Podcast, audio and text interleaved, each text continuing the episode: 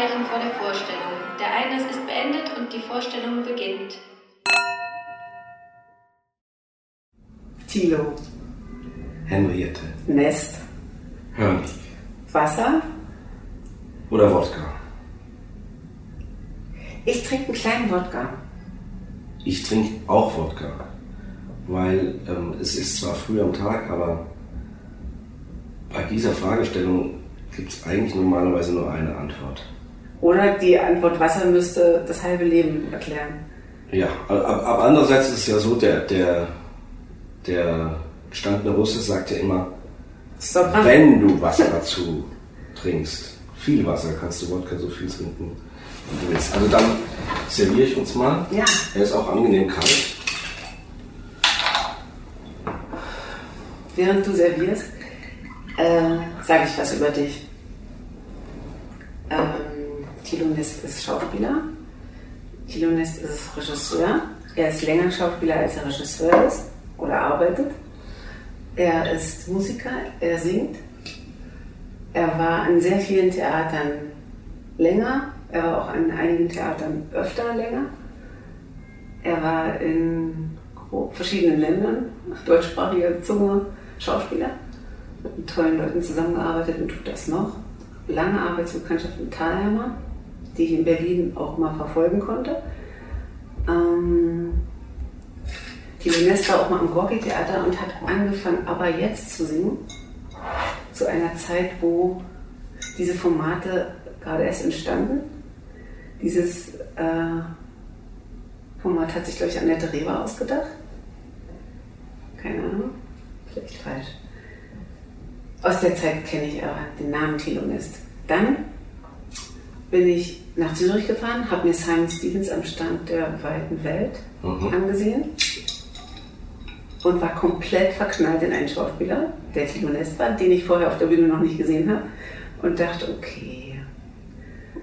Und fand das ganz großartig. Damals waren so, war britische Dramatik gerade ziemlich in. Und es war auch gut, es war richtig gut. Es war aber, glaube ich, nicht mal besonders prominente oder viel gespielte Aufführung, keine Ahnung. Ich fand es ganz großartig. Dann hast du mit Gosch äh, gearbeitet, an dieser legendäre Gemetzelaufführung.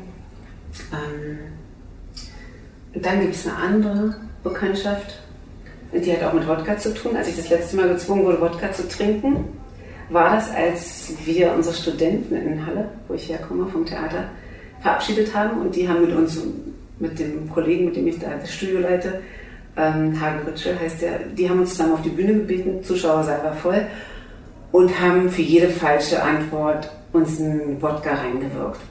Und ich war natürlich locker, wie ich bin, drei Generationen älter als Mensch, der gesagt, ja, mache ich. Und habe nur entsetzte Frauengesichter gesehen, also so alle in der Generation, ein bisschen älter als ich, die also wirklich sauer waren auf mich, dass ich das gemacht habe. Und es war so ähnlich warm wie jetzt, 28 Grad. Und nach dem dritten Ding habe ich gemerkt, das schaffst du nicht. Jedenfalls nicht in der Der Schlagzahl. Ja.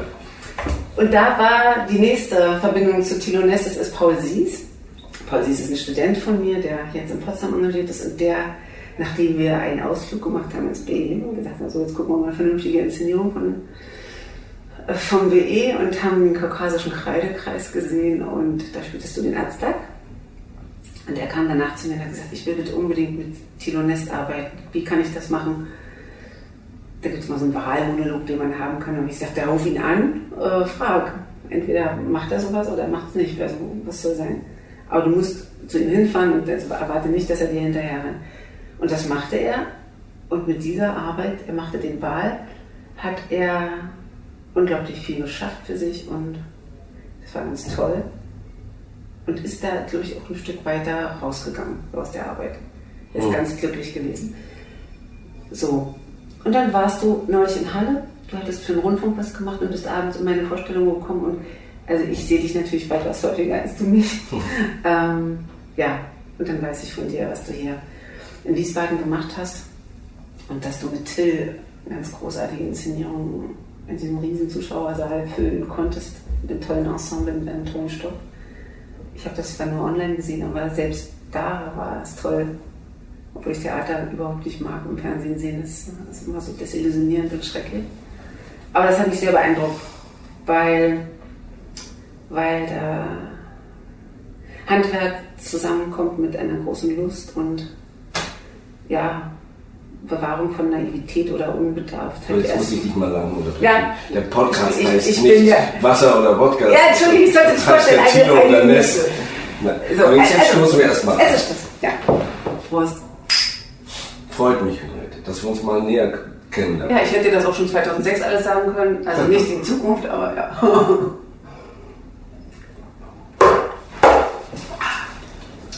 Ja, das mit Hula, das ist natürlich schon hart jetzt mittags.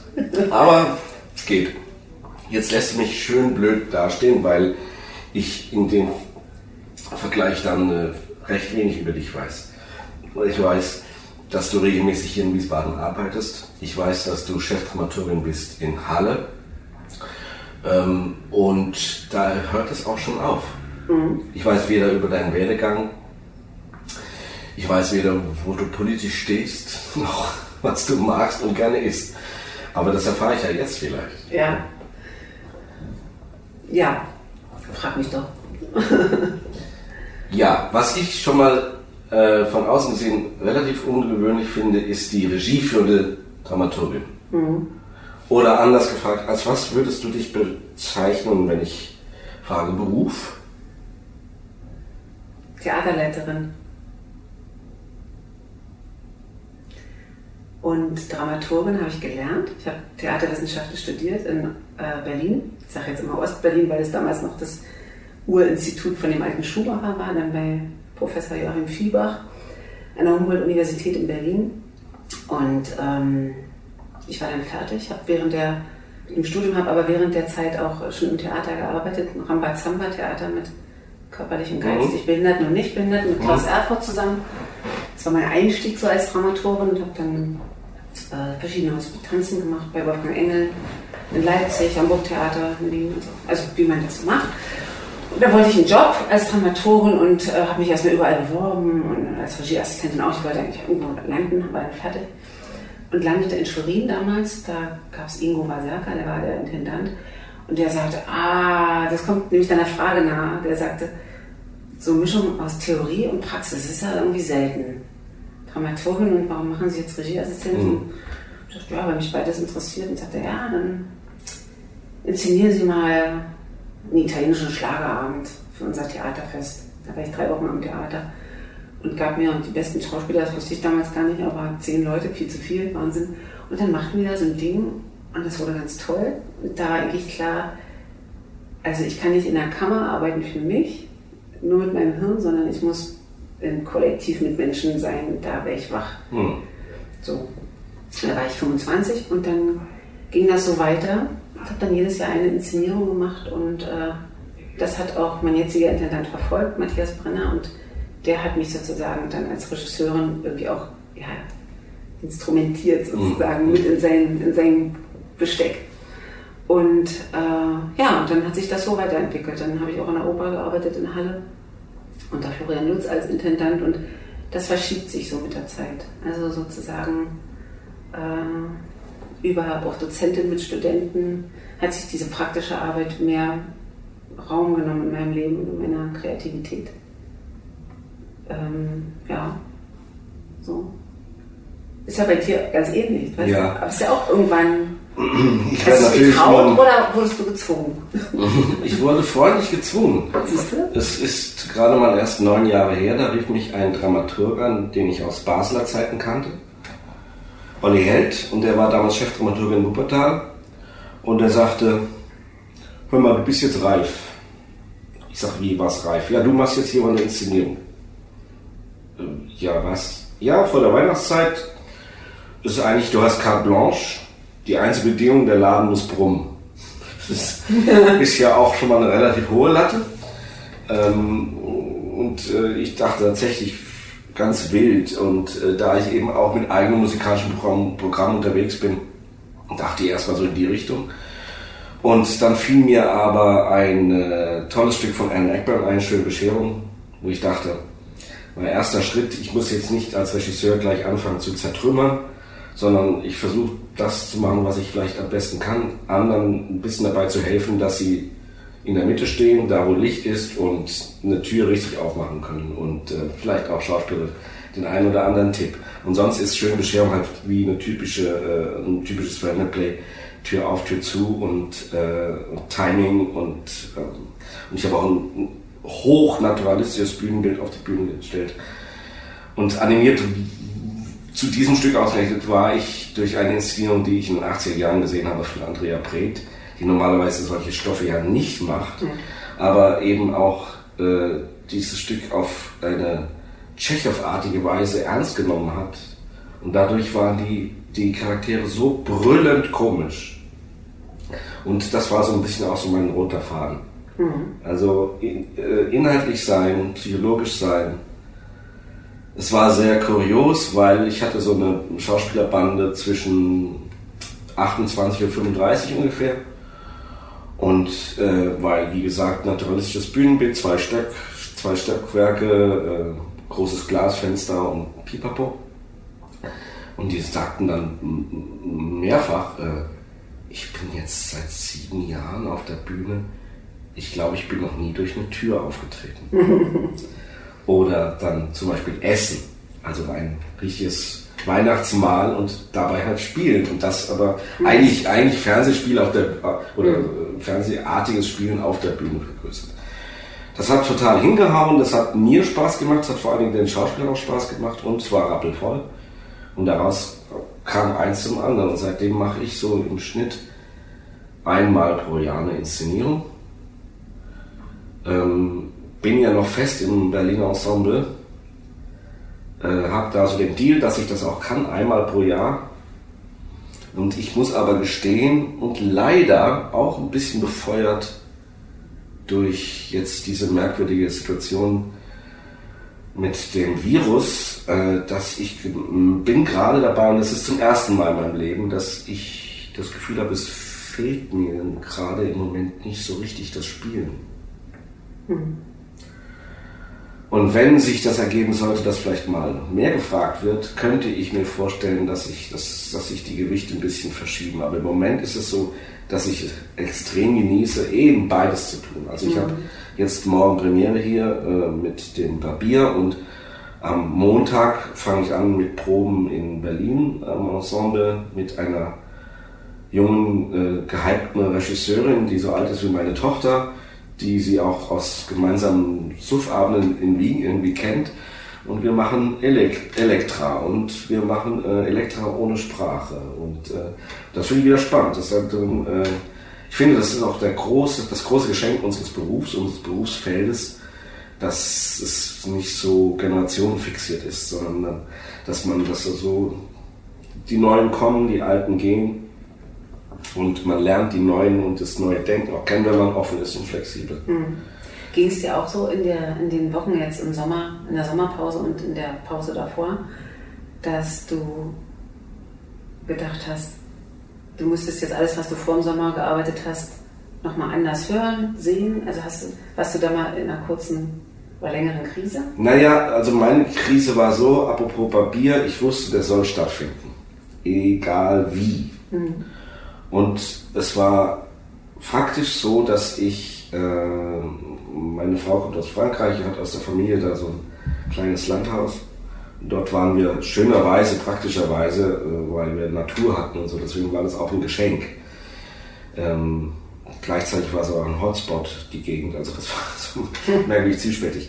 Aber äh, ich war in einer merkwürdigen, äh, ich fühlte mich wie ein Aspik in so einer Starre. Ich konnte nicht mich hinsetzen und vorbereiten. Mhm. Das habe ich dann gemacht, weil irgendwann wusste ich, mhm. aha, wir fangen tatsächlich an, weil es war immer so eine merkwürdige mhm. Schwebe. Fangen die Proben an, fangen sie nicht an. Und das führte zu so einem äh, kaninchenartigen Haltung, wenn der Feind kommt, ich stelle mich erstmal still, mhm. mal gucken. Ähm, das hat sich aber dann für mich total sofort gedreht, als ich dann äh, hierher kam und in Medias Res ging und auf die Sänger traf. Und das ist ja meine erste Oper gewesen. Das war auch äh, zum Teil erstmal ein bisschen holprig. Ich wusste, dass es ein ganz anderes Gebiet ist, dass sie ganz anders reagieren, ganz andere Dinge von mir auch erwarten.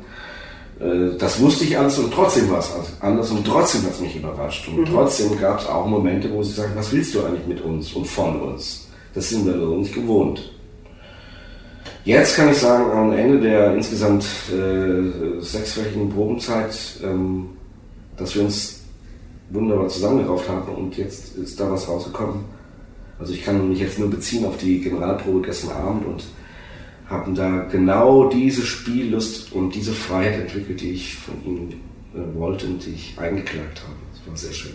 Schön.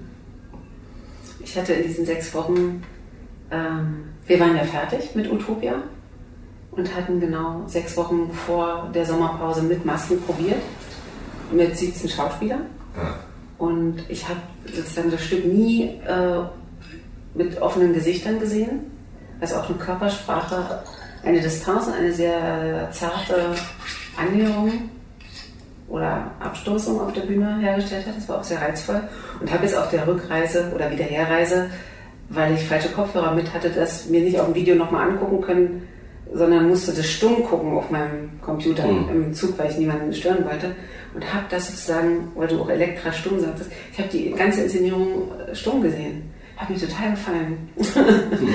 Und deswegen fragte ich, ja, ob man so, so, über neue Ästhetiken, ja. haben wir überhaupt Zeit gehabt, über neue Ästhetiken nachzudenken. In der Phase, in der wir jetzt hier gearbeitet haben, irgendwie gar nicht. Und ich habe in dem Sommer Musik als das, was auf der Bühne gerade am wenigsten ging, also musizierende Menschen oder Sänger, das, was sozusagen eigentlich gar nicht ging, äh, war einerseits mein größter Rettungsanker oder die größte emotionale Badewanne. So. Andererseits auch das, was mich sehr geschmerzt hat, dass es nicht da ist. Ähm, so dass ich mir sogar, obwohl ich es nicht gerne im Fernsehen gucke, alte Aufzeichnungen von Operetten und Opern angeguckt ja. habe und dann kannst, ich habe echt geheult manchmal, dass, ich dachte, okay, das ist was fehlt, das ist gar nicht mein Genre oder so, aber das ist, das ist, äh, ja, das ist einfach mich mit Sprache auszudrücken und das fehlt mir gerade so, mhm. obwohl ich gar kein Opernmensch bin. Ich habe mich dafür jetzt langsam interessiert, weil wir eine sehr spannende Opernintendanz in Halle hatten, aber ich fange jetzt erst an. Und du sagtest vorhin, du bist sozusagen da so, du warst noch nicht reif oder jemand sagte, jetzt bist du reif. Ich habe das immer so empfunden, dass meine Mitkommilitonen vom Regieinstitut so mit Anfang 20 unglaubliche Zeit verbringen, damit sozusagen ihr Talent zu verteidigen, damit auch sehr viel Kraft lassen und viel zu früh, finde ich, in, äh, in so einen Kampf kommen, in so eine Konkurrenz und in eine Maschine und wenn sie ganz begabt sind, dann gar nicht wissen, wie ihnen geschieht mhm. und das hoffentlich durchhalten. Und ich gehöre so zu der Generation, weil du fragtest, wie kommst du zur Regie, wo ich selber mal dachte, ey, ich bin jetzt noch nicht, ich kann euch noch nicht so richtig was über das Leben erzählen. Oder dann spielen. Und das kam dann erst später, so 30 oder so, Ende 20. Weil Musik sagst, das ist also mein, wie ich sagen, Kernkompetenz wäre das falsche Wort, aber es ist so, das Mark in meiner Wirbelsäule ist die Musik. Ähm, also ich komme aus einem sehr musischen Haushalt. Ich habe immer mit meiner Mutter zweistimmig äh, Kinderlieder gesungen und Weihnachtslieder in der Küche, wenn sie gebackt hat und so. War, das kann also auch sofort, sie konnte das, wenn ich die Melodie sofort immer so diesen, diese Hausfrauenherz dazu. Und ich glaube, sie hätte es gerne gesehen, wenn ich Opernsänger geworden wäre, weil das war ihr eigentlich ihr Lebenstraum. Das war aber kam aus proletarischen Verhältnissen, Kommunist und Vater fast im KZ und neun Geschwister und äh, also das war überhaupt kein Thema. Und Opern war überhaupt auch gar nicht die Welt, in der sie. Ich glaube, sie hatte nur klischeehafte Vorstellungen davon.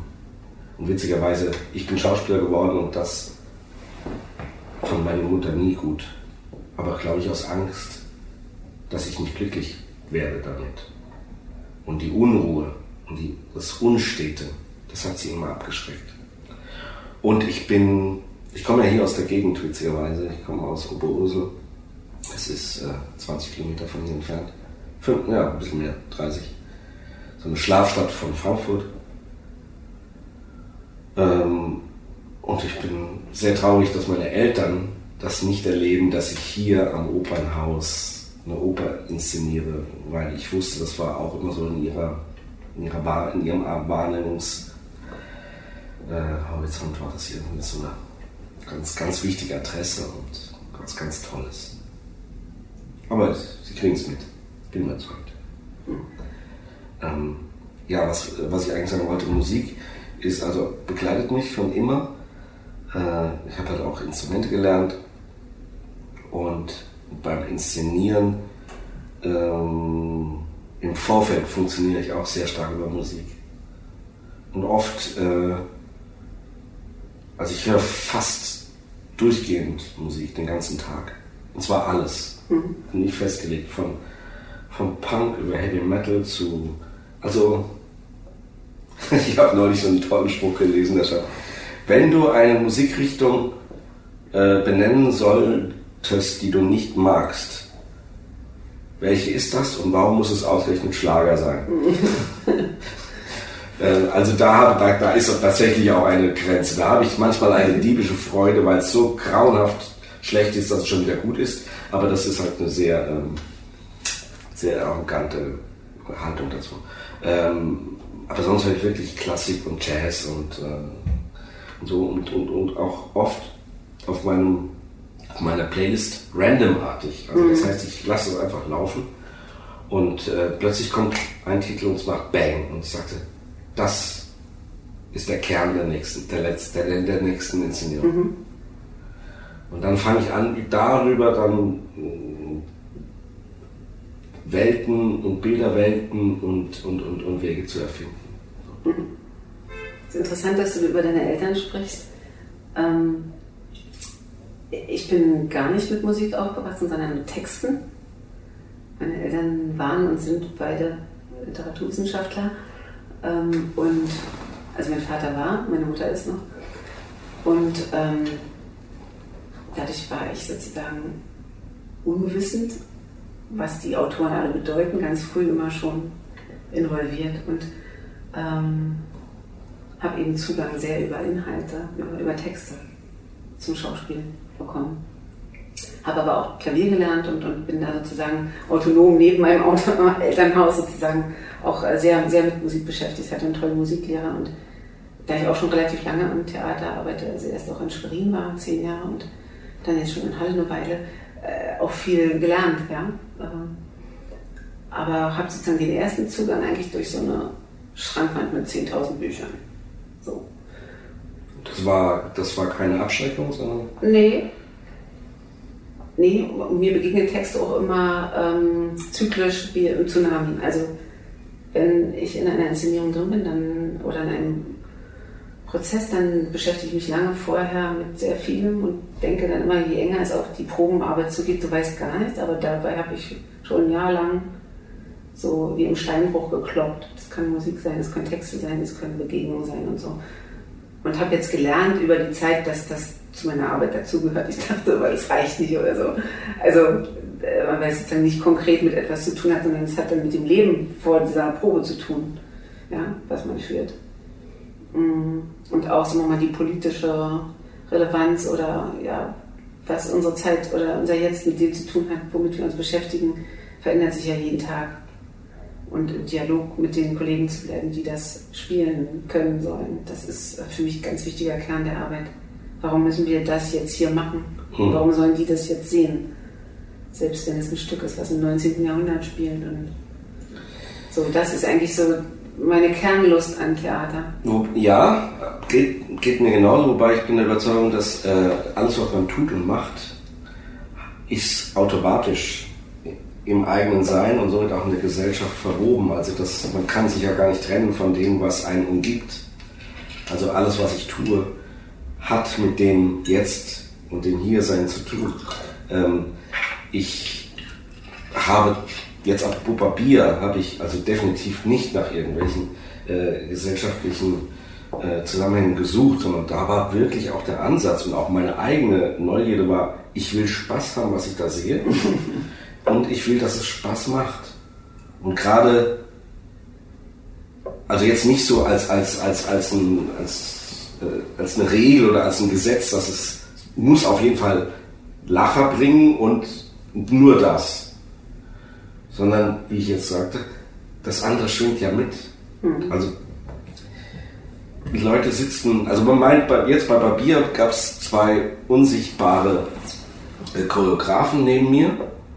Die eine hieß Corinna, Corinna Virus, und der andere hieß Sichi, Sichi Abstand. Ja, die haben mir immer auf die Schulter geklopft und gesagt, äh, pass auf, die sind zu nah. Weil mir mein, mein, mein Ehrgeiz war, äh, ähm, ein Ding zu entwickeln, das äh, spielbar ist, auch unter extremen äh, Voraussetzungen, apropos Sicherheitsabstand und dem Virus, aber den man nicht anmerkt, dass es deswegen so ist. Mhm. Äh, ich hoffe, du gehst mal rein und vielleicht morgen auch. Ich weiß nicht, ob du da rein bist. Und dann kannst du mir nochmal sagen, ob, ob, dem, ob dem so ist oder nicht. Bin gespannt. Ich habe jetzt damit zu tun, dass ich die Spieler, wir holen es gerade wieder hoch, sensibilisieren möchte, dass sie die Vorsicht, die sie im Miteinander vor den Ferien hatten, jetzt nicht verlieren dürfen, indem sie die Masken abreißen. Ähm, weil mhm. wir haben sozusagen keine Corona-Inszenierung gemacht. Ja. Sozusagen wie immer. Und ähm, dieses Maskenlose heißt aber nicht übereinander herstürzen. Sozusagen. Das äh, beobachte ich jetzt so seit zwei Proben. Das ist wie immer nach dem Sommer. Entweder ist was weitergegangen oder ist was versagt oder so. Dazu kommt jetzt aber eine andere Realität. Die Dinger sind weg. Manche Kollegen haben es sechs Wochen nicht gesehen. So. ähm, ja. Und sich sozusagen an, an etwas Unsichtbares wieder zu erinnern und zu halten, was Vorsicht heißt miteinander. Das ist eigentlich auch ein, ja, ein schöner Begriff überhaupt, miteinander zu sein, vorsichtig. Uns nicht, nicht den anderen zu über, überschwemmen. Hm. Ja, das ist, da haben wir jetzt noch ein paar Tage. Wann ist Premiere? Dienstag. Schon, ja. Ja, das wissen wir auch erst seit vier Tagen. So. Ach das so. war ja lange nicht klar, ob das. Ach so, wegen diesem Jahr, wegen dem Notfallspielplan. Genau. Ja. ja, aber wir hatten äh, ganz äh, gute Voraufführungen vor uns. Äh, für uns vor dem Sommer. Und so eine Erstaufführung, das ist auch so toll, dass es das noch nicht gab vorher. Das ist auch was Schönes, finde ich. Also jetzt in Deutschland, deutschsprachige Erstaufführung. Mhm. Dass man, ja, dass man kein Regulativ hat oder so. Irgendwie zu sagen, das wurde schon mal so gemacht oder so. Finde ich spannend, dass Texte so eine Bühne entdecken sollen. Hm. Hm. Wir haben ja jetzt wahnsinnig viel über uns geredet, so, so, ja. so, so was ich auch sehr toll finde. Aber ich finde, wir sollten das einmal ausprobieren. Ja. Egal, was dann dabei rauskommt, was das bedeutet, wenn man hier einen Zettel zieht. Also es ist nicht ein, ein Bierkarton. Also ich glaube nicht, dass wir eigentlich jetzt ins Schweigen kämen. Mm. Es ist eher so mal gucken, vielleicht kommen wir auf ein anderes Thema. Mhm. Worauf in deinem Leben bist du besonders stolz?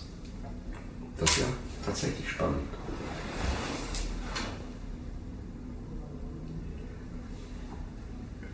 Ja, ich habe was gemacht, was über meine Kräfte ging. Ich habe tatsächlich die äh, Rede zum Begräbnis meines Vaters halten können. Darauf bin ich eigentlich nur stolz, dass ich das durchgehalten habe ähm, und dass ich das äh, wollte.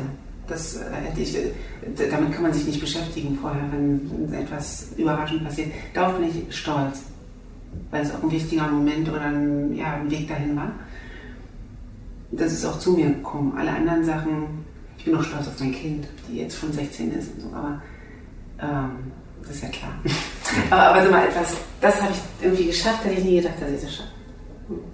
Darauf bin ich dann tatsächlich stolz. Und du? Ach, ich darf ja nicht. Ach doch, das muss erlaubt sein. Das steht auf der Rückseite, fragt das jetzt auch Tilo. Oh, ja, ja, ja, ja, ja. Das, äh ich bleibe mal in der Theaterwelt. Ähm weil ich bin stolz darauf, ähm, dass ich den Beruf machen durfte, obwohl es am Anfang mir nicht, die, die Tore standen nicht weit offen. Nicht von meinem Elternhaus. Mein Vater, die, die Skepsis meiner Mutter habe ich schon erwähnt, mein Vater war ein Liberaler, sowohl als Politiker, aber auch im, im wahrsten Sinne des Wortes.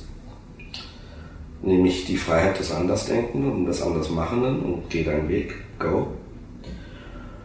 Aber dann waren diese berühmten Hürden der Schauspielschulen mit einer Aufnahmeprüfung. Das war jetzt nicht so, dass sie auf mich gewartet haben, sondern ich habe so die eine oder andere Prüfung gemacht.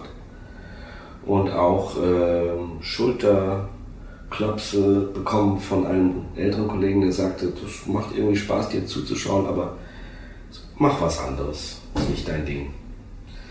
Und ich bin insofern stolz darauf, dass ich mich nicht habe abbringen lassen, weil ich wusste, das ist das ist das Gefilde, in dem ich aufblühe, in dem ich sein will, in dem ich, pathetisch gesagt, mich spüre, in dem ich zu Hause bin. Das, alles andere ist Quatsch. Ich will nur das. Und ich werde, in, apropos, apropos dem Switchen zwischen Regie und Spiel und so, werde ich dann auch gefragt, ja, was bist du denn? Bist du Schauspieler oder Sänger oder und so. Und dann nehme ich meine gute alte Freundin Jennifer Lopez, die mal auf äh, diese Frage, sind Sie jetzt Kino, äh, Schauspielerin oder Sängerin? Und da sagte sie, I'm a performer. Und performen verstehe ich insofern, ich habe Lust, mich auszudrücken. Diese Lust, mich auszudrücken, hat immer was mit Veröffentlichung zu tun. Das heißt, mir macht es Spaß zu singen, mir macht es Spaß, über einen Stoff nachzudenken, ihn dann zu veröffentlichen, so wie ich ihn sehe. Und mir macht es Spaß, auf der Bühne zu stehen und von anderen begutachtet zu werden und bewertet zu werden. Ähm, angetrieben ähm, von einem äh, vielleicht mal ein bisschen äh, profan psychologischen äh, Ausdruck an beschrieben. Also angefangen hat es eigentlich aus dem Manko. Ich war der typische Spätentwickler, der typische Kleine in der Klasse und ähm, meine Überlebensstrategie war Quatsch machen. Und das hat sich natürlich mittlerweile relativiert, aber eigentlich ist das so der Urantrieb gewesen. Ja. Jetzt bin ich, ja? Jetzt muss ich nochmal. Jetzt musst du nochmal. So schweigen. Das ist langweilig. Das äh, kann ich jetzt nicht. Das ist auch langweilig. Ach, Tilo. Wir lassen uns einfach nichts vormachen da. Keine, die Vorgaben sind nicht einfach doof. Wir haben so viel Nee, das kann ich, kann ich, dich nicht fragen. Das, dann, das geht nicht. Nee, warte mal. Dann müsst ihr was schneiden. Nee, wir waren besser. Ich habe noch mal eine entscheidende Frage an dich. Ja. Wasser oder Wodka? Also wir trinken jetzt noch einen Wodka. Und ich glaube, Tilo... Ich habe ja schon drei. Ach, du hast schon. Ich habe nur einen. Und ich trinke jetzt noch einen.